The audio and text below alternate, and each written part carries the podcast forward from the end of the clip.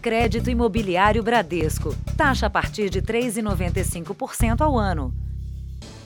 Olá, boa noite. Boa noite. O roubo de um caminhão tirou o sono de moradores de um condomínio em São Paulo. O veículo com 12 toneladas de carne desceu desgovernado, bateu no muro e ficou suspenso no estacionamento do prédio. As famílias tiveram que ser retiradas às pressas. No caminhão frigorífico, 12 toneladas de carne que deveriam ser entregues em São Paulo. Mas o veículo acabou pendurado no muro de um condomínio na zona oeste da cidade por pouco não atingiu o prédio. O acidente foi bem em frente à janela da Dona Maria. Quando eu vi o barulho que abriu a janela, estava o caminhão frente à janela do meu quarto. E aí, qual foi sua reação? Saí correndo. Peguei a família e descemos. Uma câmera de segurança gravou o momento em que o caminhão entra de ré num estacionamento que fica atrás do prédio. Quem está na direção se atrapalha na manobra. O veículo desce desgovernado e só para depois de atingir o muro do condomínio. O responsável pelo acidente fugiu. Quando chegou ao local, a polícia descobriu que o caminhão, que veio de um frigorífico do Paraná, havia sido roubado ontem à noite. No veículo foram encontrados bloqueadores de sinal usados para evitar o rastreamento. O motorista da empresa, rendido pelos assaltantes, estava desaparecido. Ele foi encontrado pela polícia militar e levado à delegacia para prestar depoimento. Ela entrou na minha frente, eu achei que era o dono da carga. Já entrou um na porta do, do carona e o outro na porta do, do motorista. Já me tiraram dentro do caminhão, né, armado. Me jogaram uma capa preta, não sei o que, que era, em cima da cabeça e jogaram dentro do carro. Neste roubo tinha lá, é, foi, tem a participação de dois veículos, é, acho que no mínimo quatro, quatro pessoas. A dona do estacionamento disse aos policiais que o caminhão tinha entrado no local apenas para fazer a manobra. O caso está sendo investigado. A Defesa Civil foi ao local e, por segurança, interditou dois blocos do condomínio. Mais de 80 moradores tiveram que sair dos apartamentos. A vizinha bateu na porta e eu abri a porta. Ela falou: Vamos descer, vamos, vamos, vamos, que estão evacuando o prédio. Eu falei: Mas evacuando o prédio por que não? Porque o caminhão está pendurado. Depois de avaliar que a estrutura do prédio não havia sofrido nenhum dano, a Defesa Civil, durante a manhã, autorizou os moradores do outro lado, na parte da frente do prédio, a voltarem para casa. Mas quem vive nesses apartamentos aqui teve que continuar fora. Por volta do meio-dia, a Defesa Civil fez de novo um isolamento de toda a área, pediu para todo mundo sair para começar a operação de retirada do caminhão. Um guindaste foi usado para a remoção. No início da tarde, o veículo foi retirado e todos os moradores tiveram autorização para voltar aos apartamentos. Veja agora outros destaques do dia. Pai e filha morrem em desabamento de prédio no Rio de Janeiro. Exército não pune o general Pazuello por participar de um ato com o presidente Bolsonaro. Estados Unidos doam 6 milhões de doses de vacina para países da América Latina e o Brasil está na lista. E na série especial, o comércio pela internet revolucionou as entregas nas grandes empresas e também nas comunidades.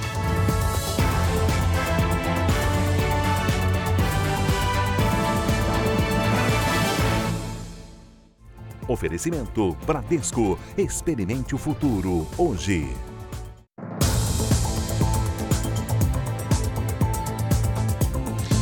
Dois anos depois da queda de dois prédios em Muzema, no Rio de Janeiro, a tragédia se repetiu. Um edifício residencial irregular numa região controlada por milicianos desabou nesta quinta-feira. Duas pessoas morreram, quatro ficaram feridas. O edifício virou uma montanha de concreto. No berço da milícia carioca, mais um imóvel veio abaixo. As lajes da construção, que tinha mais de 20 anos, deslizaram em segundos. Eram três horas da manhã um estalo alertou a vizinhança. O barulho era tipo um alguma coisa como tivesse explodido.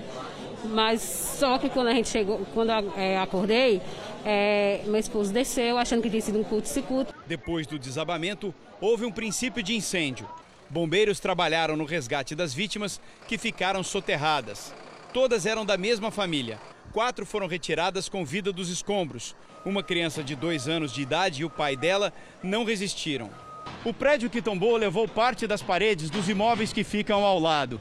Um dos andares acabou tombando e atingindo os imóveis que ficam em frente. No total, sete prédios foram interditados pela Defesa Civil. Agora acontecerá uma perícia detalhada para saber quais estruturas estão comprometidas e deverão ser demolidas. São casas construídas de uma forma totalmente sem embasamento técnico nenhum, com equipamento material completamente fora do padrão. Não é o momento agora de fazer uma fiscalização de ilegalidade. O momento agora de fazer uma verificação do risco que tem nessa, nessa, nesses locais. A comunidade Rio das Pedras é controlada por milicianos que lucram com a exploração imobiliária clandestina. Aqui é mangue. Aqui não tem estrutura. O mais, o mais é duas, duas lajes. Você vai fazer três, vai fazer três, mas você vai, vai se arriscar. O desabamento dessa quinta-feira acontece dois anos após outro prédio vir abaixo na mesma região. Na comunidade da Muzema, 24 pessoas morreram. Três suspeitos de terem construído e vendido os apartamentos foram soltos no mês passado. Uma força-tarefa com quatro delegacias vai investigar as causas do desabamento em Rio das Pedras. O homem que construiu o prédio foi levado à delegacia para prestar esclarecimentos. O cara chama um pedreiro e ele aí vai e constrói daquele jeito que ele acha que deve construir. Ninguém pode fazer isso, nem o engenheiro pode construir sem estudos, sem projetos. Esse acidente é retrato de muitos que já aconteceram e de muitos que ainda irão acontecer, lamentavelmente e nada está sendo feito. É a tragédia anunciada, né? O desabamento desse prédio em Rio das Pedras destruiu uma família. Pai e filha morreram. A mãe está internada em estado grave. O barulho ainda soa alto na cabeça dos moradores. Como é que vai ser para a senhora dormir essa noite? Muito difícil. Não é só essa noite, como fica sempre na cabeça da gente. Damião mora em frente ao prédio que desabou. Ouviu tudo e conseguiu deixar o apartamento a tempo. Do nada a gente escutou um ruído, um estalo e do, tudo caindo por cima da gente. Eu tirei minha filha, que ficou embaixo dos escombros junto comigo, e tentei correr, passei por cima da, daquele outro telhado, pulei para o, prédio do vizinho e fui embora. Depois de 10 horas de trabalho, os bombeiros retiraram dos escombros os corpos de Maitê, de 2 anos, e do pai dela, Natan Gomes de Souza, de 30 anos. A mãe da criança, Kiara Abreu, de 26, foi uma das quatro vítimas resgatadas com vida e levadas ao hospital. É a única que ficou internada em estado grave. Não tem palavras, né? Tristeza profunda, porque como que ela vai receber essas notícias, né? Como que, como que a gente vai conseguir falar para ela? Kiara é paraense e mora no Rio desde adolescente. Trabalha com comércio online. Natan era técnico em informática e dono da lan house que funcionava no prédio que ruiu. Aqui todas as obras são irregulares, mas o bairro não para de crescer. O que mais chama atenção é que os prédios são grudados um no outro e há construção por todos os lados. Aqui, por exemplo, tem um material que provavelmente pode ter sido usado para a ampliação de um novo andar no prédio. 16 pessoas ficaram desalojadas com o desabamento e buscaram assistência da prefeitura. Josi escapou com a roupa do corpo assim que notou os estalos. Pela janela, viu fogo provocado pelo curto-circuito. Agora, com a interdição dos prédios vizinhos, tão cedo não vai conseguir voltar para casa. Vai ser muito difícil porque eu perdi uns meninos que eu vi morar aqui. Eles eram pequenos, brincaram com meus filhos. A Érica levou 12 anos para comprar um apartamento em Rio das Pedras. Só tenho que agradecer a Deus por estar viva. Só isso. Vamos voltar ao Rio de Janeiro, agora ao vivo com a Priscila Tovic, que está no hospital, onde uma das vítimas está internada. Oi, Priscila, boa noite para você.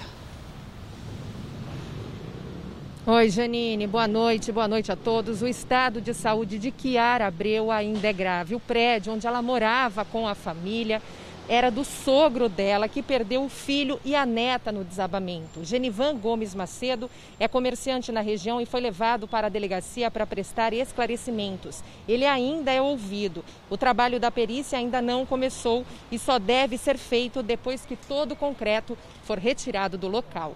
Janine Fara. Obrigada, Priscila. Vamos falar agora sobre a pandemia. Com o aumento nas internações e sem vagas em UTIs, o governo de Mato Grosso do Sul começou a transferir pacientes para outros estados.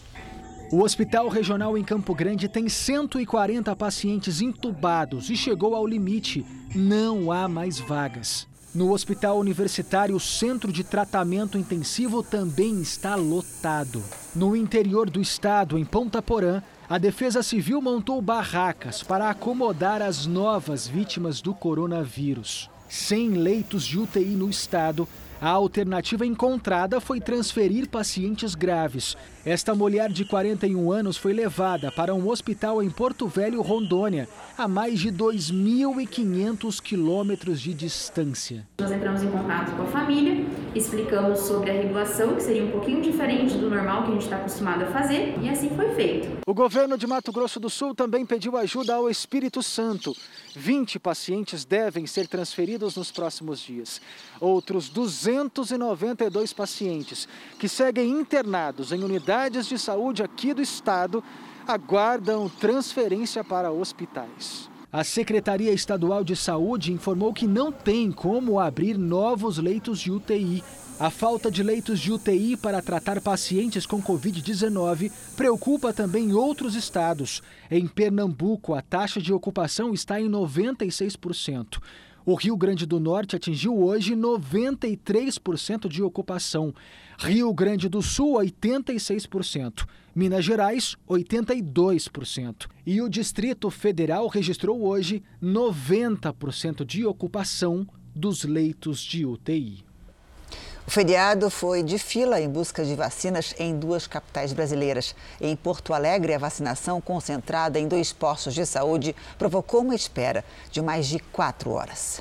O feriado desta quinta-feira ficou marcado por longas filas de professores e funcionários de escolas privadas da educação infantil em Porto Alegre. Vacinei, fiz a volta na quadra, tive que ter muita paciência. Acho que são mais de quatro horas na fila, mas valeu a pena.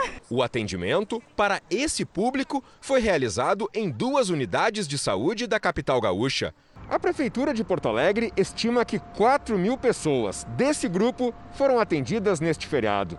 Os trabalhadores que não conseguiram receber a vacina hoje vão ter nova oportunidade. A campanha vai seguir na sexta-feira e com outras alternativas. Os 12 postos de saúde da cidade vão estar prontos para receber a população. Em Salvador, a procura também foi grande. Depois de cinco dias com a vacinação suspensa por falta de imunizantes, houve mutirão 36 unidades de saúde da capital baiana abriram as portas para a aplicação da primeira dose. E a retomada das aplicações veio com uma mudança. A partir de agora, o fator idade vai ser o principal critério para receber a vacina. 80% das doses aplicadas hoje foram para pessoas com 56 anos ou mais. E ainda em Salvador, começa amanhã a vacinação contra o coronavírus para jornalistas com mais de 40 anos. O trabalho da imprensa foi considerado essencial durante a pandemia, desde a publicação de um decreto federal no ano passado. Três estados já aprovaram a aplicação das doses para a categoria. Onde o fato acontece, lá estão eles. E não está sendo diferente na pandemia. Os profissionais da imprensa não pararam de trabalhar uma cobertura intensa na linha de frente da apuração. No ano passado, um decreto federal caracterizou as atividades jornalísticas como essenciais, já que os trabalhadores se expõem diariamente ao vírus. Um levantamento da Federação Nacional dos Jornalistas mostra que o Brasil é o país com o maior número de profissionais mortos por Covid-19 no mundo. Foram 213 óbitos de abril de 2020 até agora. Nós entendemos que é uma necessidade, não se trata de um privilégio, não se trata de uma fura-fila, porque os profissionais jornalistas estão na linha de frente desde o início da pandemia e não pararam de trabalhar um só momento. Cidades do Maranhão e do Mato Grosso já começaram a vacinar os profissionais de imprensa. No Piauí, aguardam apenas a sanção do governador. Aqui na Bahia, alguns municípios já vacinam a categoria desde o início da semana. Em Salvador, a prefeitura anunciou o início da imunização para amanhã. Segundo a FENAGE, o Ministério da Saúde se recusa a incluir a categoria no Plano Nacional de Imunização por considerar que ela não é prioritária. A gente, inclusive, contou com o apoio de parlamentares que reforçaram, junto ao Ministério da Saúde, a reivindicação da categoria dos jornalistas a Associação Brasileira de Rádio e Televisão afirmou que os profissionais de imprensa estão extremamente expostos e vulneráveis ao vírus, executando a importante missão de cobrir e reportar a grave crise sanitária que enfrentamos. Por isso, a Abratel solicitou a inclusão da classe como grupo prioritário na vacinação. Segundo o Ministério da Saúde, neste momento a vacinação está focada em grupos prioritários mais vulneráveis, que segue a ordem prevista pela campanha nacional de imunização e que o plano está em constante atualização. Vamos aos números de hoje da pandemia. Segundo o Ministério da Saúde, o país tem 16 milhões 803 mil casos de Covid-19. São mais de 469 mil mortos. Foram 1.682 registros de mortes nas últimas 24 horas. Também entre ontem e hoje, mais de 80 mil pessoas se recuperaram. No total, já são 15 milhões 228 mil 983 pacientes curados e mais de 1 milhão e 105 mil seguem em acompanhamento. Há 50 dias das Olimpíadas de Tóquio, o comitê organizador garantiu que a competição vai acontecer. Então a gente vai até o Japão conversar com a Silvia Kikuchi, perguntar para ela, é, porque teve um evento para comemorar essa contagem regressiva. Foi isso mesmo, Silvia? Bom dia para você aí no Japão.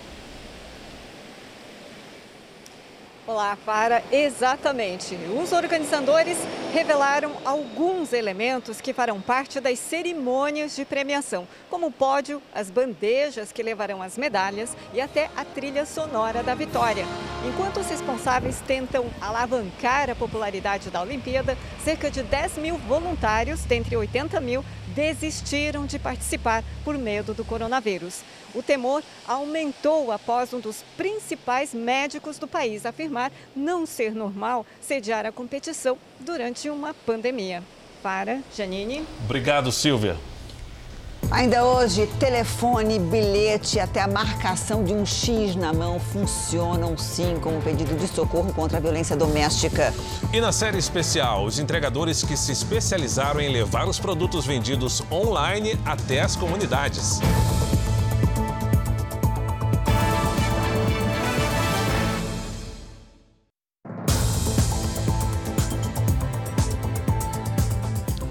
Pelo menos quatro ações na justiça já questionam a Copa América no Brasil. O presidente Jair Bolsonaro confirmou o evento esportivo e deu o assunto como encerrado. Despistando a imprensa, Jair Bolsonaro saiu do Palácio da Alvorada e foi ao município goiano de Formosa, a cerca de 80 quilômetros de Brasília. Na volta, o presidente defendeu mais uma vez a realização da Copa América. Terminou a primeira fase, agora há pouco, da Libertadores, sem problema nenhum. Vamos começar, vai estar tá, tá começando aqui a eliminatória da Copa do Mundo sem problema. É, temos o brasileiro primeira e segunda divisão, são 40 times, sem problema. E a Copa América são 10 times apenas em um mês. Essa bronca toda porque a Globo não tem o direito de imagem. Tá? Perdeu mais uma Globo. Mas na justiça, pelo menos quatro ações tentam barrar a realização do torneio no Brasil partidos políticos e parlamentares exigem investigações, explicações e a suspensão imediata da autorização para o país sediar o evento. A proposta que mais avançou, apresentada ao Supremo Tribunal Federal, está com o ministro Ricardo Lewandowski, que deu ontem prazo de cinco dias corridos para Bolsonaro apresentar informações sobre a realização da Copa América no Brasil. O PSB também acionou o STF com mandado de segurança para impedir que as partidas sejam disputadas no Brasil. A relatora é a ministra Carmen Lúcia. A variante indiana do coronavírus pode estar circulando no Brasil há mais tempo do que se pensa. Um caso foi confirmado no Paraná em uma mulher que foi contaminada em abril. A idosa de 71 anos ficou internada nesse hospital de Apucarana, no norte do Paraná, e já teve alta. Ela morava com o marido, de 74 anos, e com o filho, de 58. Os três se infectaram pelo coronavírus e o filho morreu. Nós vamos é, fazer também um olhar diferenciado sobre as amostras do mesmo período que foram positivas no município de Apucarana e vamos também mandar para o sequenciamento genômico da Fiocruz. Segundo a Secretaria de Saúde de Apucarana, a idosa não viajou, mas teria sido contaminada em um encontro rápido com a filha, que foi entregar uma encomenda. Essa filha tinha visitado uma mulher grávida que trabalhava no Japão e retornou ao Brasil no dia 5 de abril. A grávida também morreu por complicações da doença dias depois. Segundo a Secretaria de Saúde do Paraná, a idosa com a variante indiana apresentou os primeiros sintomas em 19 de abril, quase um mês antes do primeiro caso conhecido no Brasil de um homem que trabalhava em um navio ancorado em São Luís do Maranhão. Autoridades de saúde ainda apuram se existem mais casos da nova cepa em Apucarana. Já o Ministério da Saúde informa que até o momento, oito casos da variante foram confirmados no Brasil, seis no Maranhão, um no Rio de Janeiro e um em Minas Gerais, e que o caso do Paraná ainda não foi notificado. A seguir, você vai ver as contradições no depoimento de Eduardo Pazuello sobre a data em que soube da falta de oxigênio no Amazonas. E na série especial, as vendas online ganham as ruas do Brasil, inclusive nas comunidades.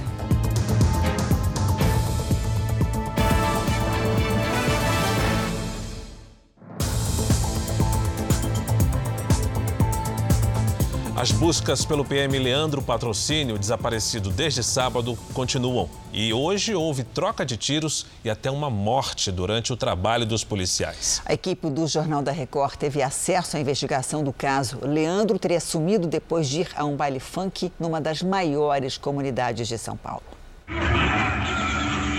O baile funk invadiu a madrugada no último sábado na comunidade de Heliópolis, zona sul de São Paulo. Essas imagens foram gravadas no mesmo horário em que o policial militar Leandro Patrocínio esteve no pancadão. Às 10h27 da noite, ele foi visto pela última vez saindo do metrô. Um pouco antes, ele chegou a trocar mensagens com a família.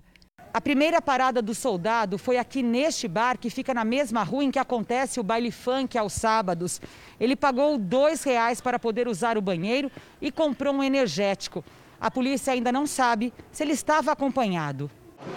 Foi feita uma perícia ao lado do bar para saber se a mancha de sangue encontrada pode ser do soldado. Depois do bar, de acordo com a investigação, Leandro Patrocínio teria ido até esta casa noturna, bem no meio da comunidade. A balada fica ao lado do local que teria servido de cativeiro para o PM. O dono da casa noturna é um homem que cumpre pena num presídio de segurança máxima no interior do estado. Quem gerencia o negócio é o filho dele. A polícia procura esse jovem desde domingo de manhã, quando o soldado desapareceu. Mas ele não foi mais visto por ninguém aqui na comunidade. Hoje, durante as buscas por suspeitos, houve troca de tiros. A polícia recebeu uma denúncia anônima que indicava que o responsável pelo sumiço do soldado estava numa casa da região.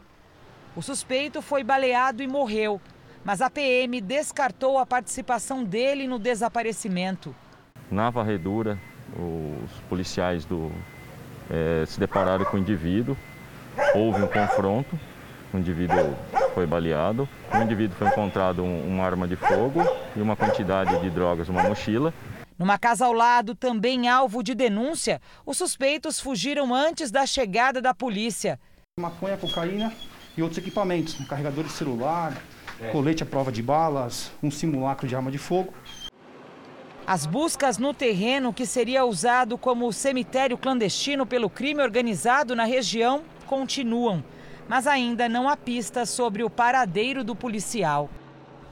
Nós procuramos os donos da casa noturna, mas eles não foram encontrados para falar sobre o assunto.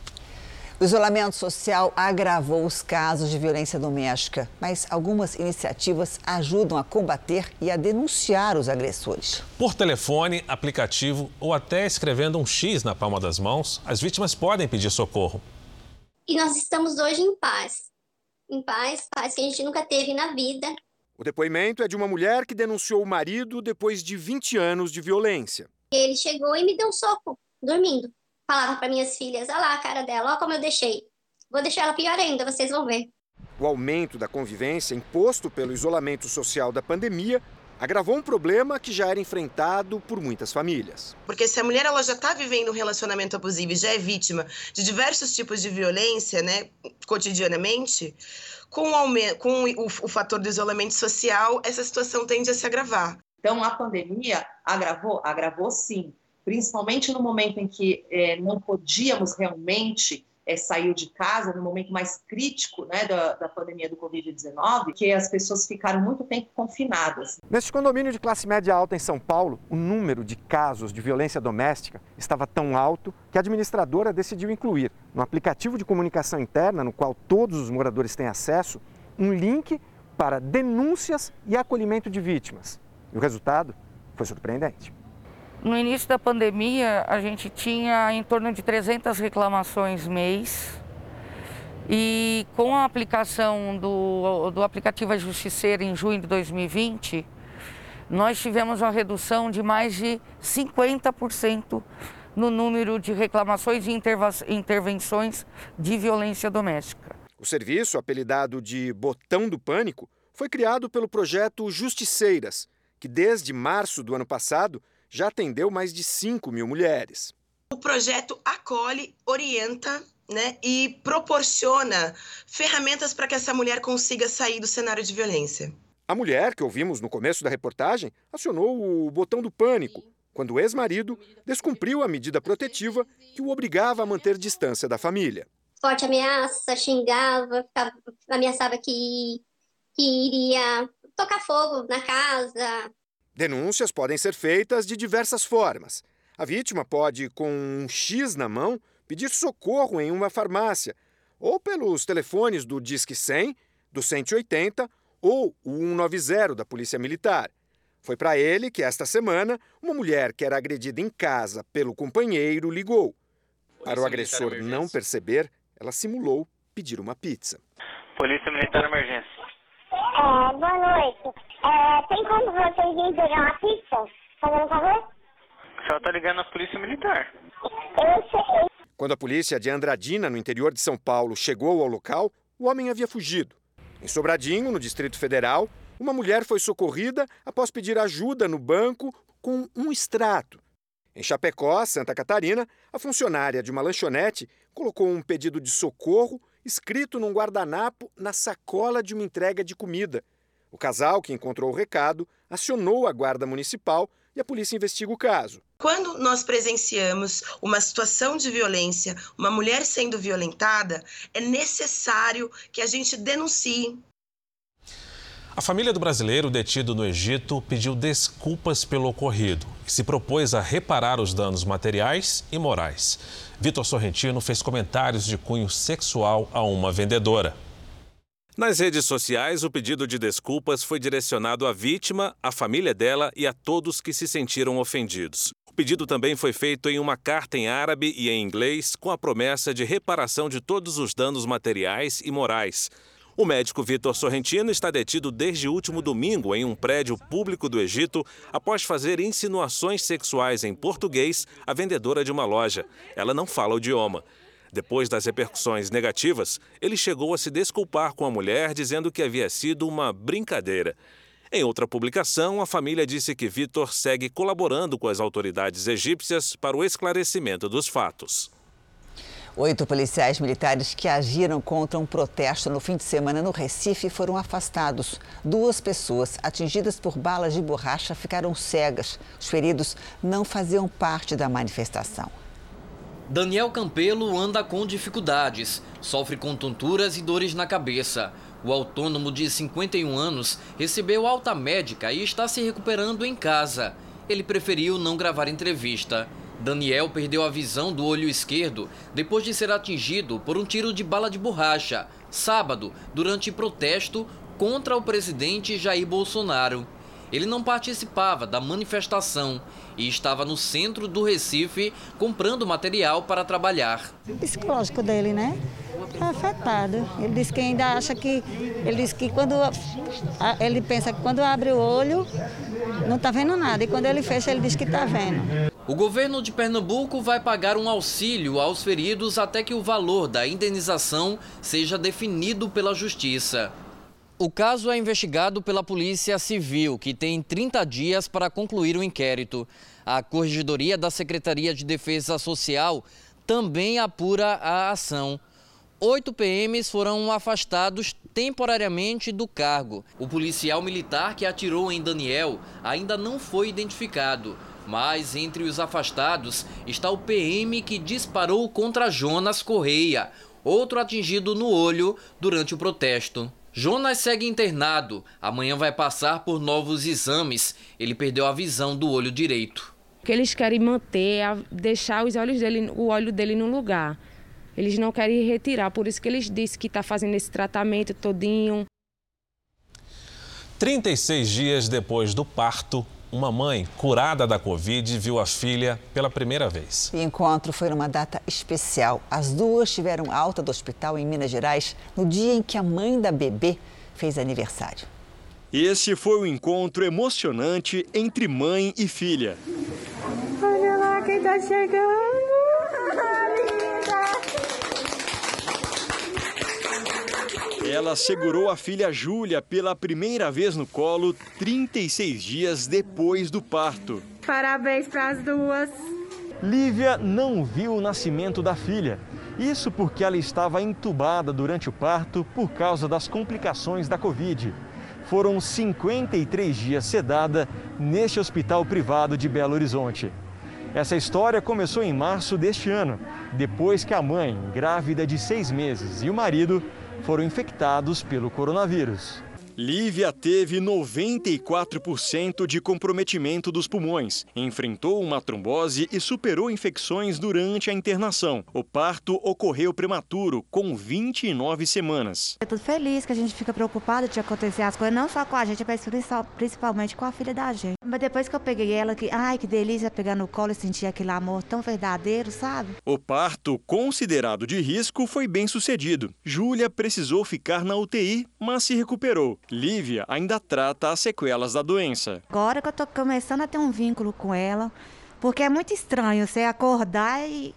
Peraí, cadê sua filha? Cadê sua barriga? Porque é como se eles tivessem arrancado ela de mim, né? Não fui eu que, que tive o meu parto normal. Lívia recebeu alta no dia do aniversário de 35 anos. O presente não poderia ser mais especial. Mãe e filha liberadas juntas do hospital. O pai, Manuel, também se recuperou. Agora a família só pensa em aproveitar cada momento junto em Curvelo, no interior de Minas. Só alegria, graças a Deus, de ver elas aqui perto de mim, do João Manuel. Deus é uma nova chance não só para ela, mas para todos nós. E agora para frente é continuar o tratamento, né? E é só alegria agora. A CPI da pandemia quer esclarecer com o ex-ministro da Saúde, Eduardo Pazuello, em que dia ele foi avisado sobre o colapso do oxigênio em Manaus. O depoimento dele à comissão não bate com um documento do próprio Ministério da Saúde. Hoje, o comando do Exército decidiu não punir o general Pazuello por ter ido a uma manifestação ao lado do presidente Bolsonaro. A ação contra Pazuello havia sido instalada porque militares da ativa não podem participar de atos políticos. A decisão foi anunciada por meio de uma nota à imprensa. Ela diz que na participação do general em evento realizado no Rio de Janeiro no dia 23 de maio, não foi caracterizada a prática de transgressão disciplinar. O procedimento administrativo foi arquivado. O vice-presidente da Câmara dos Deputados criticou a postura do Exército. Quando esse mesmo general se dispõe a confrontar, a afrontar o regulamento disciplinar da instituição e participar de uma manifestação política sem que isso tenha uma punição exemplar do alto comando do Exército, você politiza a instituição. E quando a política entra por uma porta do Exército, por outra sai a disciplina e a hierarquia. A CPI da pandemia pretende ouvir novamente Pazuello. De acordo com os senadores, vários pontos ainda não foram esclarecidos. A CPI recebeu um documento de 100 páginas do Ministério da Saúde que demonstra contradições entre o que Pazuello disse à CPI e a realidade. No depoimento, Pazuello disse que só soube da crise de oxigênio em Manaus em 10 de janeiro. Mas o registro mostra que o então ministro foi avisado do desabastecimento no dia 8, dois dias antes. No chamado Plano Manaus, Pazuello dizia que o Ministério, acompanhando o número de hospitalizações motivadas pela Covid-19 em Manaus, observou um aumento de casos a partir da semana do Natal do ano passado, com significativo aumento a partir de 27 de dezembro, quando o número de hospitalizações dobrou em relação à semana anterior. Apesar do alerta, decidiu realizar a viagem apenas após o ano novo, em virtude do início de mandato de gestores municipais e de possíveis trocas de secretariado. No dia 3 de janeiro, uma comitiva do Ministério foi a Manaus, chefiada por Mayra Pinheiro, secretária de Gestão do Trabalho. A comitiva concluiu que havia possibilidade iminente de colapso do sistema de saúde em 10 dias. No dia 17 de janeiro, Pazuello assinou outro documento que mostrava as ações do Ministério em Manaus. Segundo o relato do próprio Pazuello, foi detectado ainda logo no início do período a gravíssima situação dos estoques de oxigênio hospitalar em Manaus, em quantidade absolutamente insuficiente para o atendimento da demanda crescente. Tal problema chegou ao conhecimento do Ministério no dia 8 de janeiro, por meio de um e-mail enviado por Petrônio Bastos, da White Martins, explicando o possível desabastecimento e indicando ao Estado buscar outras fontes para o produto. A expectativa é de que o novo depoimento de Pazuello aconteça na semana do dia 14. Chegou há pouco ao aeroporto de Viracopos, em Campinas, interior de São Paulo, mais 527 mil doses da vacina da Pfizer. É o terceiro carregamento da fabricante americana a chegar ao país nos últimos três dias. Com isso, o Brasil concluiu o recebimento de 2,3 milhões de doses da vacina da Pfizer nesta semana. Vamos ver então como é que está o andamento da vacinação em todo o país. Somadas as aplicações da primeira e segunda doses, mais de 1 milhão 166 mil pessoas receberam a vacina contra o coronavírus nas últimas 24 horas. Hoje, o Brasil tem mais de 48 milhões 181 mil vacinados com a primeira dose e mais de 22 milhões 910 mil pessoas completaram a imunização. Goiás tem 1 milhão 483 mil pessoas vacinadas com a primeira dose, o que corresponde a 20,85% da população. Em Santa Catarina, mais de 1 milhão 767 mil pessoas estão imunizadas, ou seja, 24,37% dos catarinenses. Em Minas Gerais, mais de 4 milhões 928 mil pessoas receberam a vacina, o que equivale a 23,15%. E o Piauí tem mais de 608 mil imunizados, o que corresponde a 18,55% dos moradores do estado. No portal r7.com você pode acompanhar a situação de todos os estados no mapa interativo. Vamos agora com a opinião do Augusto Nunes. Oi, Augusto, boa noite para você. Boa noite, Janine. Boa noite, Fara. Boa noite a você que nos acompanha. Na noite de 1 de junho, os milhões de habitantes do Reino Unido enfim puderam dormir embalados pela sensação de alívio. Nas 24 horas anteriores, pela primeira vez desde março de 2020, não havia ocorrido uma única morte decorrente da Covid-19 e o número de novas infecções fora diminuto. Imediatamente, o primeiro-ministro Boris Johnson confirmou que as derradeiras medidas de prevenção serão abolidas em 21 de junho. A vida vai voltando ao normal, graças à velocidade e à abrangência do processo de vacinação. O exemplo dos britânicos deve e pode ser seguido pelo Brasil. O Programa Nacional de Imunização está preparado para vacinar mais de um milhão de pessoas por dia. Desde o começo da vacinação no país, esse volume foi alcançado uma só vez. Não por culpa do sistema, mas por escassez de imunizantes.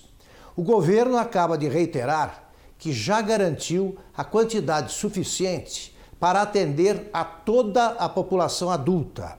Se é assim, que sejam imunizados a cada 24 horas um milhão de brasileiros ou mais.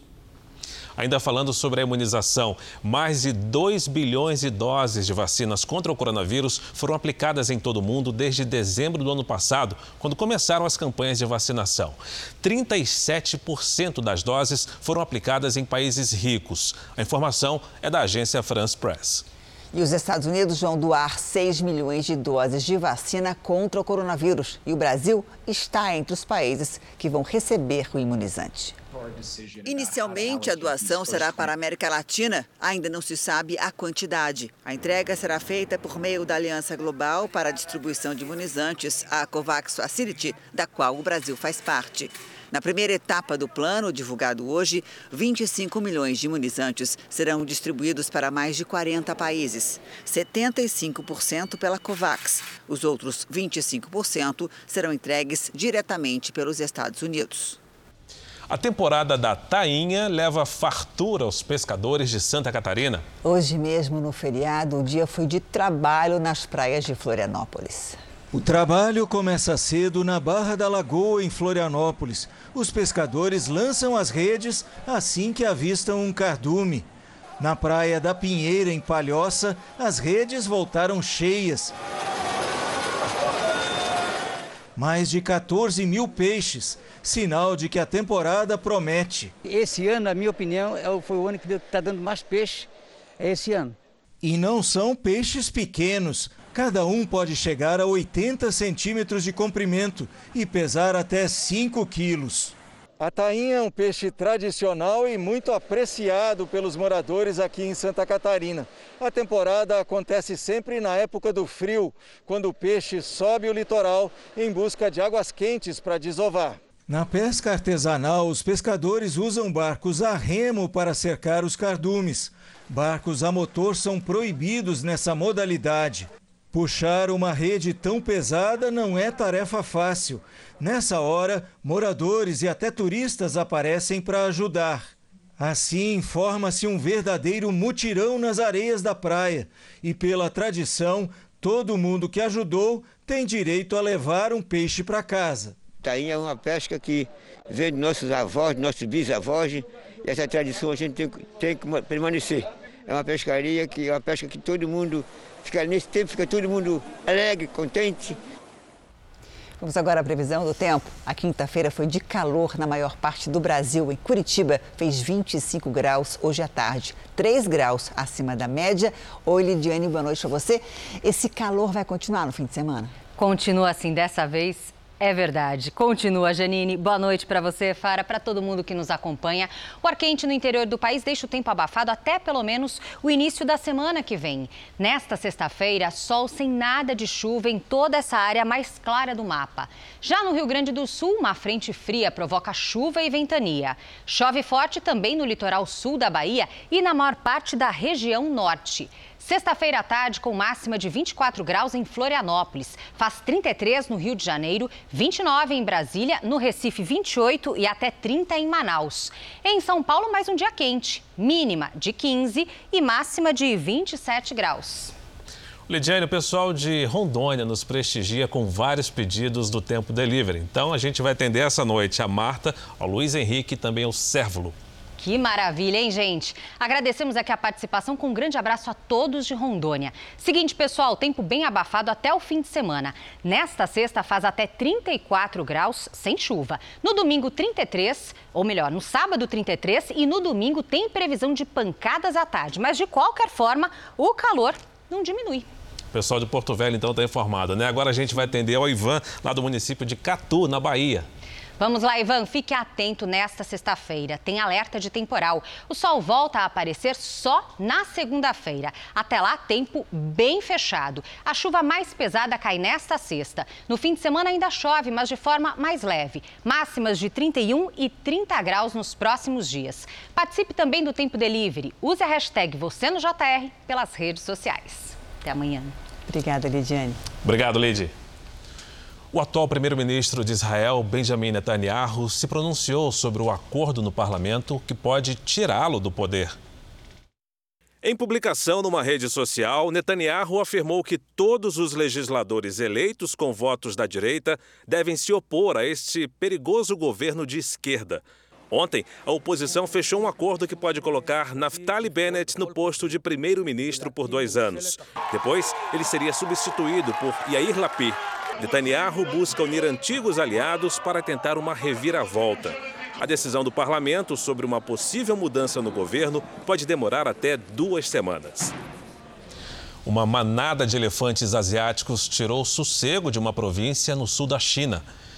O grupo é formado por 15 animais, entre eles três filhotes. Eles deixaram a reserva natural onde viviam e percorreram mais de 500 quilômetros. Os elefantes invadiram casas, mas ninguém ficou ferido. O motivo do deslocamento é a redução na quantidade de plantas comestíveis na região. Agora, as autoridades tentam afastar os animais das comunidades mais povoadas.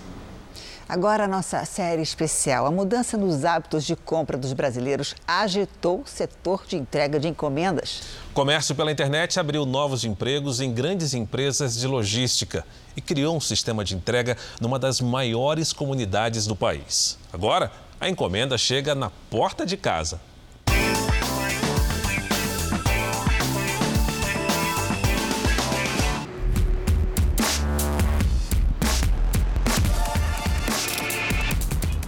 trilhas, curvas, subidas, descidas. Um emaranhado de esteiras que parece São Paulo em dia de congestionamento recorde. Se a pandemia reduziu a compra presencial, não dá para dizer o mesmo do consumo pela internet. Com a sobrecarga de encomendas, o caminho até o cliente ficou mais demorado e bem mais trabalhoso. Pode botar aí na ponta do lápis: sistema de triagem, distribuição, transportes. Tudo cresceu nesse período. O aumento das compras virtuais obrigou empresas como essa a investirem na equipe de funcionários. Uma mudança cultural na forma de, de consumir. Né? Então, aquela questão da presença física, do tato, do toque do produto na loja do shopping, na loja dos grandes centros varejistas, eu acho que isso vai modificou e deve se manter. O pulo da empresa foi apostando nos pacotinhos. Antes eles transportavam encomendas de peso médio, mas quando viram o consumo mudar, pegaram carona e não se arrependeram. O canal do e-commerce passou a ser muito mais explorado, a entrega, o delivery, e nós acabamos alternando para esse segmento que até então representava apenas 4% do nosso negócio e passou a representar quase 30%. Entre fevereiro de 2020 e abril de 2021, a transportadora contratou 1.200 funcionários a mais. Cresceu 10% em 2020 e a previsão é de mais 20% esse ano. Investiu 105 milhões de reais só em caminhões. Tudo isso para manter as entregas em 100% dos municípios brasileiros. José viu o trabalho dobrar na pandemia e as medidas de segurança mudarem na boleia do caminhão.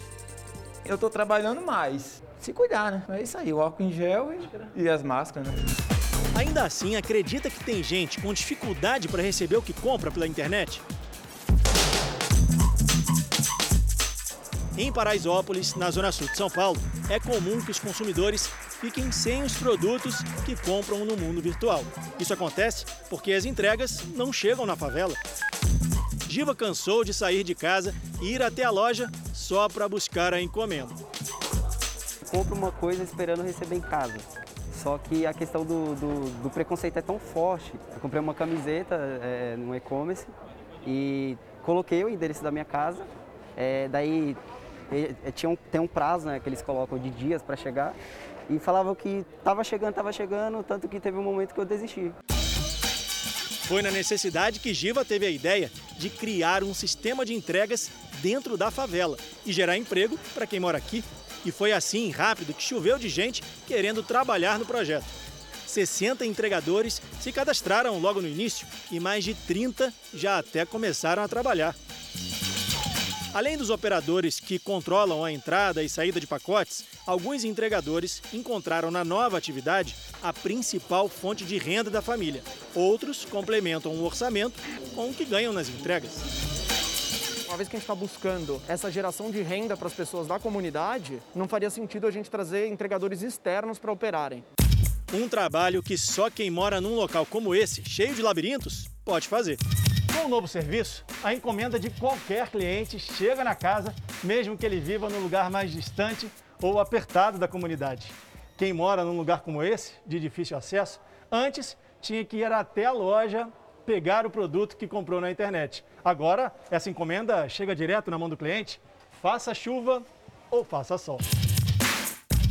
Lá vai o Imael enfrentar as ruas estreitas de Paraisópolis na bike adaptada para levar as encomendas feitas pela internet.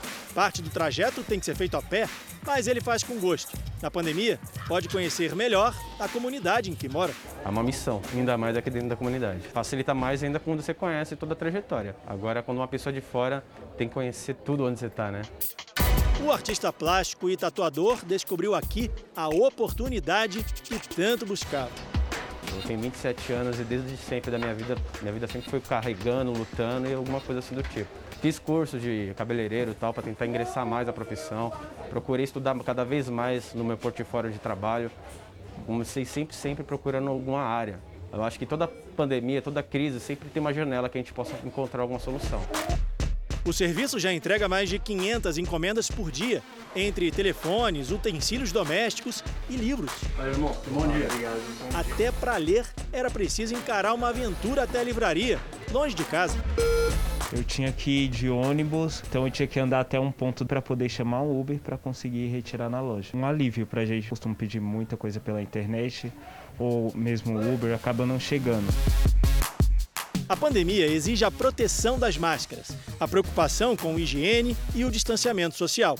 Mas aqui, numa das maiores comunidades de São Paulo, a crise provocada pela Covid-19 acabou mesmo foi aproximando as pessoas, numa convivência muito mais solidária e cidadã.